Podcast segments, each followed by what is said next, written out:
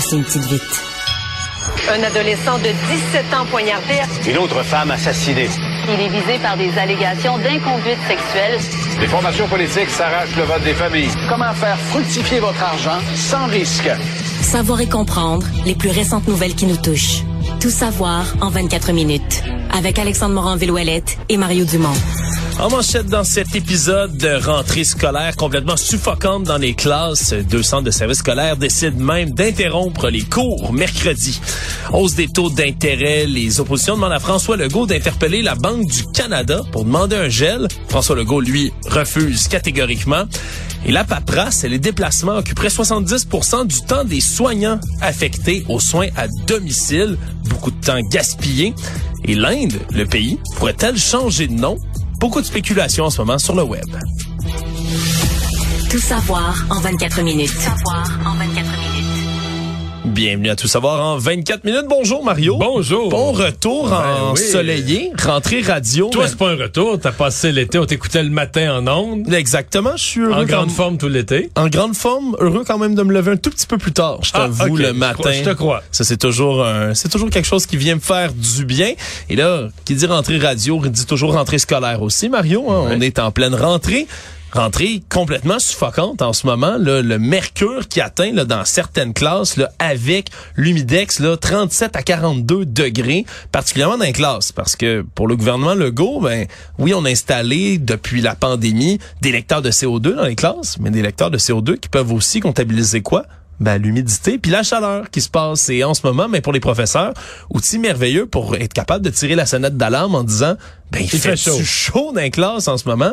Un environnement qui est pas bon nécessairement, non seulement, ben, pour être capable d'enseigner, mais encore plus pour apprendre. Mario, ce qui a poussé même deux commissions scolaires différentes à annoncer des fermetures des centres de services scolaires plutôt Rive du Saguenay, qui ont décidé d'imiter là un autre en Outaouais, le centre de services au cœur des vallées, qui ont décidé de fermer mercredi complètement là, leur cours. Mario n'est plus ni moins en disant fait trop chaud, ça n'a pas de bon sens d'avoir des élèves dans les classes à cette chaleur-là. C'est pas, suis- nouveau par contre la chaleur là quand même. C'est arrivé Non. dans le passé aussi. C'est sûr que c'est exceptionnel comme séquence, ce qu'on vit cette semaine. Et comme intensité, il fait très chaud. là, on n'a pas vu ça souvent. Mais de la chaleur en juin, de la, sa- de la chaleur en septembre. Je dis en juin et septembre, c'est les deux mois où la chaleur et l'école se, se croisent. là. Est-ce que ça peut être de nature à fermer l'école? Moi, je- je- j'avoue, je décroche. là. J'avoue. je- Puis je me dis, là, on va se retrouver comme celles qui vont avoir euh, euh, vallée des euh, cœur, cœur des vallées en Outaouais vont avoir raté deux jours.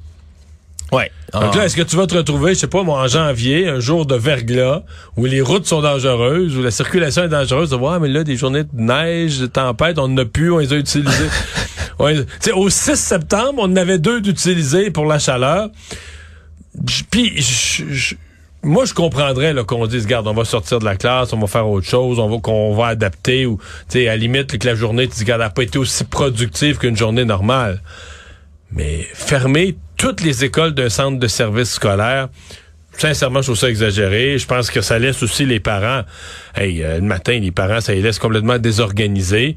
Puis, faut se mettre à l'échelle de la planète. là. je dire, il y a pas beaucoup d'endroits sur la planète où il y a la clim dans les écoles. Puis des endroits où il fait chaud. En Europe, en Fran- prenons juste la France. Dans le sud de la France, toute la moitié sud de la France, il fait chaud. L'école finit à mi-juillet. L'école finit à la fête des Français, autour du 14 juillet, le 12, le 13, finit juste avant. Euh, ben, il y a sûrement des journées où il fait chaud dans les classes, puis ils se sont accommodés, puis ont trouvé. Donc, je, je sais pas, je, je trouve qu'on évite à, on évite à tirer sur le, tirer sur l'interrupteur de l'école. Ouais, puis d'ailleurs, le ministre de l'Éducation, Bernard Drainville, semble partager, du moins en partie, là, tes Ouais, préoccupations. Mais pas voulu déplaire quand même. Il a dit qu'il laissait localement chacun le soin de gérer ça. Il a coupé la pomme en, la poire en deux Ben, complètement. je pense qu'il y a assez de sujets où il est à couteau tiré avec les centres de services scolaires. Il veut pas le piler plus sur leurs gros orteils. Mais quand même, euh, non, j'ai senti dans ses commentaires, c'est ça, là, qui vous, on, on- respecte l'autonomie des centres de services scolaires. L'autre dossier politique qui retenait beaucoup d'attention aujourd'hui, c'est les interpellations qui ont été faites, particulièrement du côté des oppositions à Québec, à commencer par Paul Saint-Pierre Plamondon, le chef du Parti québécois, qui demandait à François Legault aujourd'hui de joindre sa voix au premier ministre de l'Ontario, M. Doug Ford, ainsi que celui de la Colombie-Britannique, David Abbey, pour être capable d'interpeller la Banque centrale du Canada. Parce que c'est demain, mercredi, qu'on va avoir, ben, un bilan de la Banque du Canada qui va peut-être, on ne le sait pas encore, faire une hausse du taux d'intérêt. Hein, on le sait une hausse de 25 points serait peut-être attendue. C'est pas l'avis majoritaire. Par non, c'est pas l'avis majoritaire des économistes. Euh, Il y a un sondage Reuters qui est sorti. 31 des 34 économistes qui ont été interrogés, eux s'attendent à ce qu'on maintienne le taux directeur. Ouais. Puis, ce qui était plus euh, envisagé, c'était une hausse de taux au, à mi-octobre, parce que la banque, c'est à tous les six semaines qu'elle s'exprime. On s'attendait plus à la mi-octobre. Mais là, avec le rapport économique euh, très négatif sur l'économie du Canada de la semaine passée, qui montre un ralentissement économique, qui montre surtout que le secteur de la construction résidentielle, des mises en chantier est très mal en point, en fort ralentissement, en, pleine crise du logement, tu construis plus. Euh, je serais pas surpris que la Banque du Canada modère ses ardeurs un peu. Donc, on va attendre. Maintenant, là, c'est c'est une, une question, c'est une chose de se demander ce que la Banque du Canada devrait, devrait pas. C'en est une autre, celle que tu nous poses aujourd'hui. Est-ce que les politiciens doivent s'en mêler? Ben, parce que la Banque centrale du Canada, c'est un organisme qui est complètement indépendant puis qui doit maintenir une certaine indépendance. C'est d'ailleurs ce que répondu François Legault aujourd'hui, là, suite à ces demandes-là.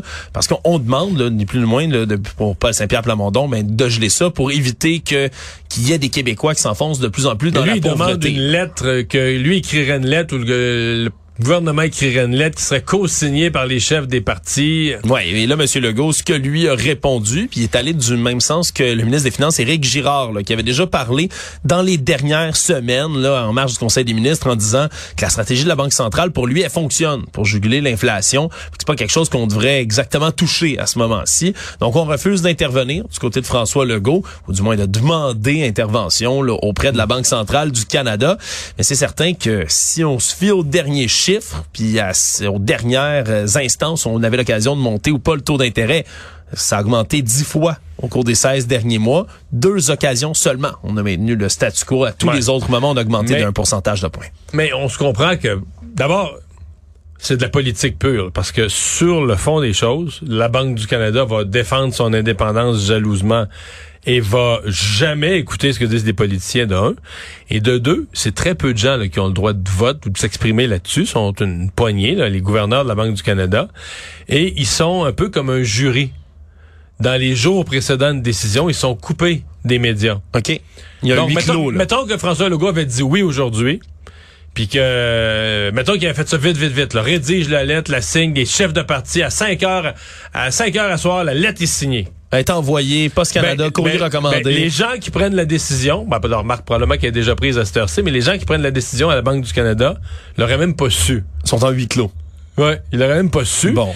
et euh, advenant qu'il euh, qui a maintenu le, le taux d'intérêt, mettons, qu'il a décidé de pas l'augmenter, là, qu'il l'a maintenu à son niveau actuel, peut-être que les politiciens auraient pris le crédit en disant, ben là, c'est grave, avec des interventions comme la nôtre. Oui. Mais ça, c'est de la bonne politique. Oui, là. monsieur, alors que dans les faits, l'autre l'aurait même pas su. Ouais. Bon, ben, ça a été de la bonne récupération, là. À voir. Évidemment, c'est demain une grosse décision qui va quand même, Mario, parce qu'il faut, faut le rappeler en sous-texte de tout ça. Ben, si les taux directeurs augmentent, ça vient quand Ah. même affecter beaucoup de Québécois, beaucoup de Pour Canadiens. les détenteurs d'hypothèques, c'est de l'ultra sensible. Moi, si tu me demandes mon opinion, j'espère que je pense que là, la lutte à l'inflation est vraiment engagée. Euh, J'ai vraiment l'impression que la Banque du Canada est en train de gagner son pari, l'économie ralentit, les mises en chantier. C'est que tu veux ba- combattre l'inflation, mais tu as des dommages collatéraux. Alors, J'espère que les augmenteront plus. Mais on veut pas voir les politiciens. Parce que faut s'imaginer l'inverse. Mettons que là, tu te mets à avoir de la politique, que le gouverneur de la Banque du Canada prend ses, ses, euh, ses ordres de la politique. Il y a des pays là, qui ont scrappé leur monnaie avec ça, des pays Oui. qui, ont, qui ont causé des taux d'inflation à 50% puis à 100% annuellement, parce que là, le marché financier euh, perd toute confiance dans la monnaie. Disant, là, c'est le premier ministre décide, c'est le premier ministre décide d'avoir des idées de dépenses, puis qui se fait imprimer de l'argent, des dévaluations de monnaie ridicules. Donc, l'idée d'avoir une banque indépendante qui joue juste un rôle une stabilité monétaire. De dire, moi, je t'assure une stabilité monétaire. Ton dollar canadien va garder sa valeur, un petit 2% d'inflation. Tout le reste, avec une monnaie stable, le gouvernement peut organiser tout le reste. Tu sais, peut. Oui. Mais euh, ça, je pense que c'est souhaitable. Et euh, c'est un mélange, c'est un petit peu de l'opportunisme politique mélangé avec un peu de populisme que de dire aujourd'hui, ah ben là, les politiciens devraient intervenir euh, pour la, la Banque du Canada. Actualité. Tout savoir en 24 minutes. Un dossier ce matin présenté dans les pages du journal La Presse, Mario, qui euh, rapporte encore une fois un bel exemple de bureaucratie peut-être un peu abusive dans le système de santé québécois. D'inefficacité profonde aussi. Ouais. D'inefficacité incrustée.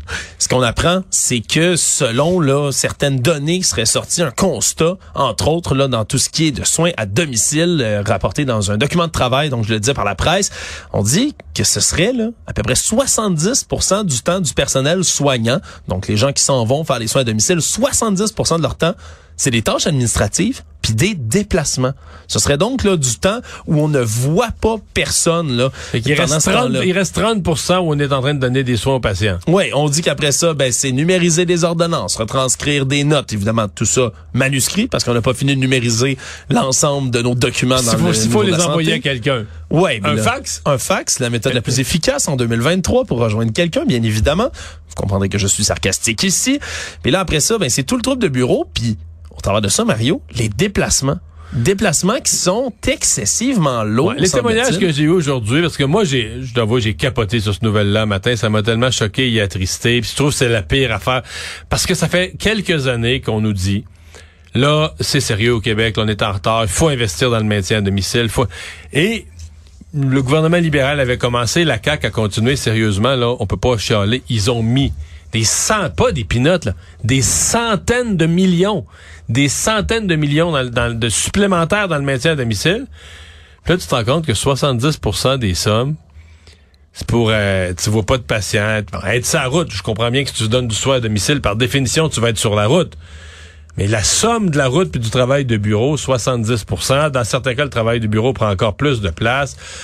Mais tu te dis, mais qu'est-ce que c'est ça? là? Quel bordel! Ça, ça- c'est décourageant. Tu te dis, OK, mais comment on va reprendre le tube? Le seul point positif, c'est que le document dont la presse a obtenu copie, c'est un document commandé par la ministre. C'est qu'on peut au moins se dire, la nouvelle ministre des Aînés, Mme Bélanger, Oui.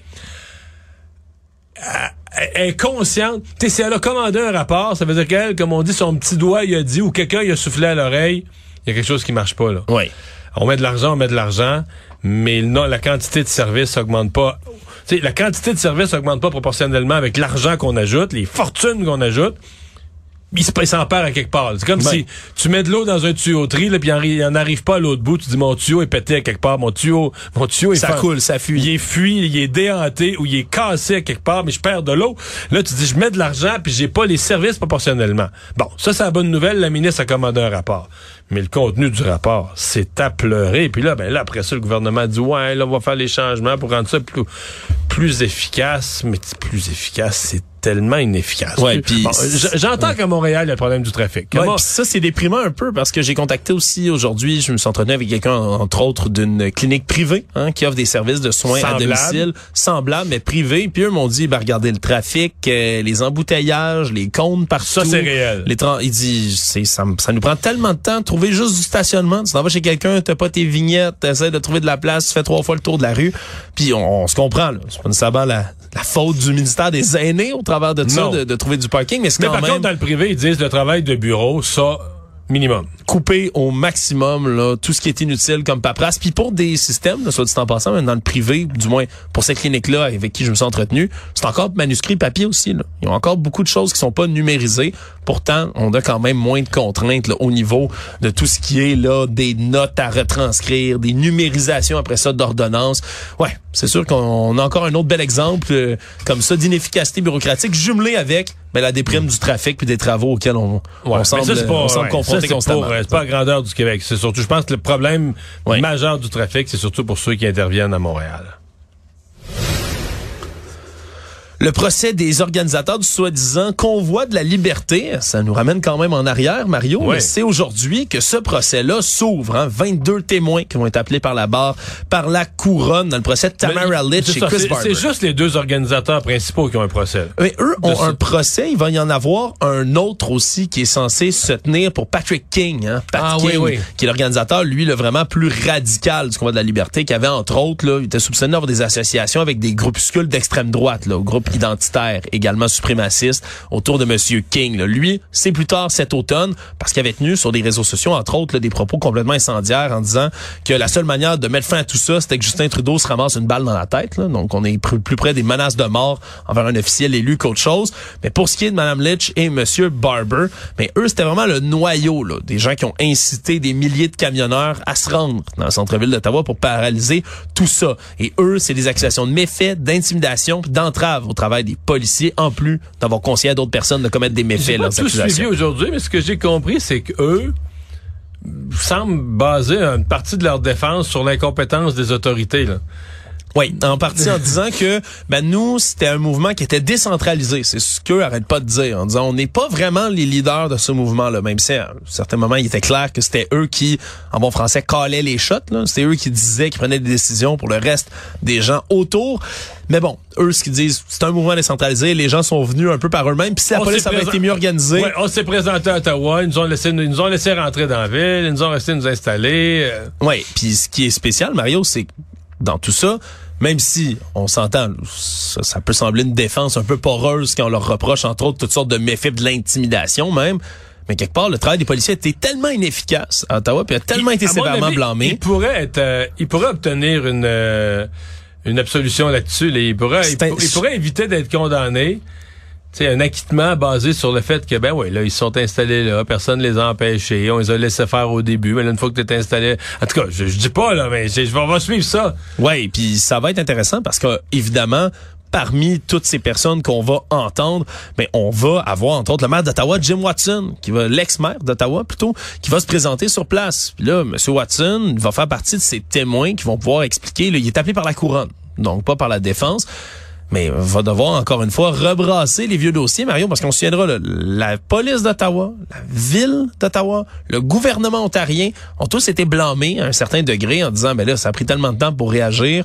Les autorités, il y avait même eu, on se souviendra, des rapports qui avaient été donnés aux autorités à Ottawa en disant, hey, il y a des gens sur les réseaux sociaux qui se rassemblent, ça va être énorme, ils s'en viennent paralyser votre centre-ville, préparez-vous. Finalement, ça avait été... Bloquez-les sur la, bloquez-les sur l'autoroute avant qu'ils rentrent. Ouais, alors finalement, ça avait été un dossier bien euh, qui, qui a été assez euh, assez C'est quand controversé. même un procès qui va être suivi au Canada, là. Je pense que oui, Mario. Je pense que oui. Donc, ce sera à suivre. C'est prévu de s'étirer sur 16 jours. Savoir et comprendre. Tout savoir en 24 minutes. La compagnie aérienne Air Canada, Mario, a fait parler d'elle encore jusqu'à l'international aujourd'hui. Pas pour les bonnes raisons. Une autre fois, Mario, pas pour les bonnes raisons, parce qu'il y une histoire qui a été reprise lors d'un vol qui s'est déroulé le 26 août dernier entre Las Vegas et Montréal, qui partait donc de Las Vegas et qui a été repris. Aujourd'hui, c'est CNN, un grand média américain, qui reprenait cette nouvelle-là en expliquant qu'il y aurait deux passagères d'un vol d'Air Canada qui auraient été ni plus ni moins expulsés du vol parce qu'elles ont refusé de s'asseoir dans des sièges où quelqu'un avait vomi dans le trajet précédent. Une histoire qui a été tout d'abord racontée par une autre personne qui était située, là, cette personne-là, derrière les bancs, puis qui a assisté à toute la scène en disant, mais regardez, les deux femmes sont arrivées, ça puait le diable, là, ni plus ni moins, une odeur nauséabonde, pour être poli, sur les deux sièges. Il y avait même encore des taches, des résidus sur les sièges. Ça me dire que la boucle de ceinture était même humide encore de, de- d'éjection, pardonnez mon terme, là, de ce qui s'est passé va, juste avant. croit. Et là, ben, on, la madame, la, la, l'hôtesse de l'air à ce moment-là leur a dit, ben, regardez, euh, on n'a pas le choix. Je, je m'excuse, il n'y a pas d'autre siège. Vous devez vous asseoir là-dedans. Passagère, on les comprend. On dit, ben, hors de question qu'on soit assise dans le vomi pendant cinq heures. Finalement, le superviseur d'agent de bord s'est pointé, a amené des couvertures, des lingettes pour tenter de nettoyer, mais leur a dit, vous avez pas le choix. Le pilote a fini par intervenir face à l'obstinade en disant, regardez, vous avez deux choix. Je vous avais été impoli avec mon agent de bord. Donc, soit vous quittez le vol, vous organisez un autre vol à vos frais, ou on appelle la sécurité puis on vous escorte dehors. Les deux options qu'on aurait laissées, c'est finalement ce qui est arrivé. On aurait donc appelé des agents de sécurité pour escorter les deux femmes à l'extérieur du vol. Plus tôt cette semaine, c'était le média Insider, entre autres, qui rapportait tout ça en disant que Air Canada avait refusé de commenter ils ont fini par s'excuser aujourd'hui, Mario, après que CNN les a finalement contactés en disant, regardez, on va investiguer tout ça, on comprend pas le comportement là des gens à bord, ça ne reflète pas nos politiques chez Air Canada. C'est quand même spécial. On dit qu'ils ont mis des graines, ils auraient mis des graines de café dans la poche du siège, ainsi que du parfum pour tenter de masquer l'odeur sur le siège. C'est ça les solutions qu'on leur donnait. Spécial quand même de voir Air Mais Canada pas, encore euh, là-dessus. écoute, c'est, c'est du grand Air Canada. Il y a rien qui m'étonne, rien, rien, rien. Mais, je veux dire, mettons qu'est-ce que tu fais avec ça, par exemple? C'est quoi la solution? Euh, t'as pas le temps de faire un lavage à fond? Euh, je, je me demande juste, c'est quoi la procédure quand quelqu'un, euh, Ouais, parce que ça un- fait un dégât aussi majeur sur un siège? Qu'est-ce qui, tu peux-tu, les sièges, ça se démange, je pense? Tu pourrais-tu, ils ont-tu des sièges de remplacement? Ouais, parce que là, c'est ça, c'est spécial, là, parce que on, on se comprend là. Peut-être que les agents de base à ce moment-là sont sur un horaire de fou, ils ont essayé de nettoyer, il y a ont rien pas de à solution, faire, le dégât est trop important, pas de solution.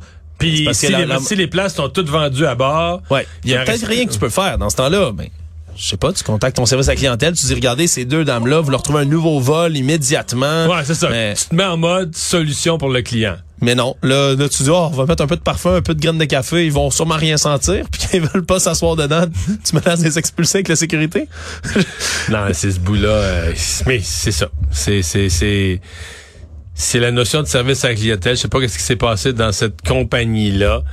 Euh, Puis c'est quoi, ça a l'air être de pire en pire parce que souvent, il me semble que quand peut-être c'est des hasards de mes expériences, mais des des agents de bord d'une autre génération, puis tout ça. J'avais l'impression qu'il était plus, qu'il y avait encore ce- du- du- des, des réflexes qui dataient d'une époque où le service à clientèle, c'était prioritaire. Mais on dirait que plus le temps passe, pire c'est. Le monde. À l'international maintenant, Mario, euh, il y a des conjectures qui s'étirent sur les réseaux sociaux en ce moment. Gros débat. Pour l'instant, il n'y a rien de confirmé. Mais ça commence au moment où l'Inde, hein, le pays bien évidemment, a envoyé une invitation officielle aux dirigeants du G20, un sommet qui doit se tenir la fin de semaine prochaine à New Delhi.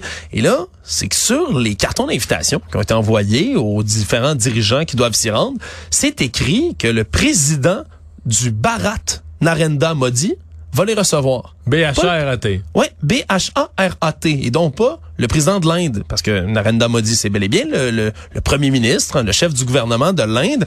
Et c'est spécial parce que ça fait déjà un moment que son gouvernement, lui, essaie de supprimer des symboles de la colonisation britannique un peu partout en Inde. hein, un pays qui a été colonisé, bien évidemment.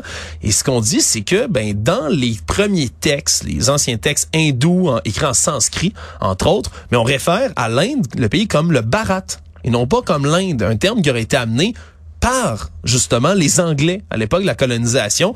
Il y a déjà ce remplacement de ce Il y mot-là. avait l'obsession de tout appeler l'Inde. Ils sont arrivés en Amérique du Nord, c'était l'Inde, les Indiens. c'est l'obsession. Partout ce qui débarquait, c'était l'Inde. Oui, exactement. Puis là, ben, ça fait déjà un petit moment que c'est même dans la, la Constitution, on peut parler de l'Inde comme le Bharat et l'Inde. Les deux termes sont acceptés. Mais là, de faire comme ça une invitation c'est la première seulement... fois, c'est la première fois que l'Inde elle-même, se décrivant à l'échelle internationale ou dans des grands sommets du monde, Ouais. Utilise le terme. Là. Et c'est la, télé- la chaîne télévision News 18, entre autres, qui aurait eu des sources gouvernementales. Eux citent en disant que le gouvernement a convoqué une session extraordinaire du Parlement plus tard ce mois-ci sont été, ont été complètement discrets quant à la, la teneur de cette session extraordinaire-là. Et les rumeurs en ce moment disent que ce serait une résolution spéciale dans le but de donner un statut prioritaire quand on parle du nom du pays au Bharat et non pas à l'Inde. Et là, bien sûr, sur les réseaux sociaux, ça s'enflamme. Le gouvernement a absolument rien confirmé ou infirmé au travers de tout ça. Le débat est lancé. Il y a des figures publiques, là, par exemple un ancien joueur de cricket très connu en Inde qui lui a approuvé cette décision-là, l'a applaudi. Les nationalistes, même chose. Ceux qui sont s'en foutent un tout petit peu disent, ben, le monde nous connaît comme l'Inde. Vous allez changer le nom du pays. Qu'est-ce qui va se passer? Puis personne va nous Ben reconnaître. je serais plus inquiet si c'était un minuscule pays, là, vous allez mêler, tout- dont on parle une fois par euh, siècle, là, vous allez mêler tout le monde. Mais là, l'Inde, excuse-moi, c'est le pays, présentement, là, c'est dépassé la Chine, c'est le pays le plus populeux du monde. Ouais, il y a du monde au pied carré. Un des pays les- qui va avoir la plus grosse croissance euh, économique, qui va devenir de plus en plus clairement le plus populeux du monde, qui va dépasser de plus en plus. Là, là, ils ont juste passé au-dessus de la Chine ou à peine, mais ils vont passer clairement au-dessus de la Chine.